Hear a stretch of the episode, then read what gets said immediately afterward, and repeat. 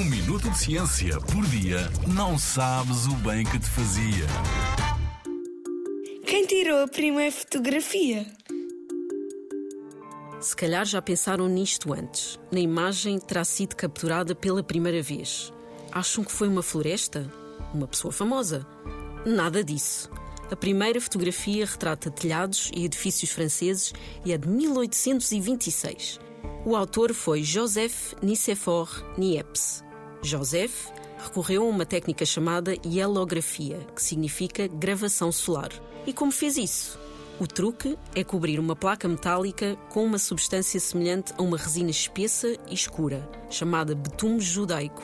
Esta resina endurece quando é exposta à luz do sol. O betume, que não endurece, é eliminado durante a fixação da imagem. É um processo que demora muito tempo. Imagina só, foram precisas 8 horas para termos uma fotografia e nem tinha cores.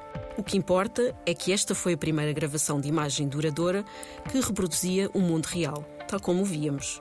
Em 1827, Joseph apresentou a sua invenção à Royal Society, uma instituição dedicada à promoção do conhecimento científico. Mas como não divulgou os pormenores da hielografia, a sua descoberta não foi anunciada ao mundo.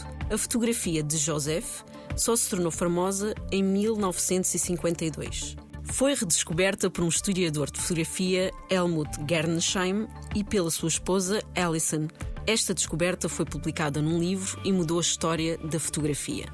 São histórias como esta que realçam a importância de partilharmos o conhecimento com o mundo. Só assim podemos evoluir enquanto humanidade. Na Rádio ZigZag, há ciência viva, porque a ciência é para todos.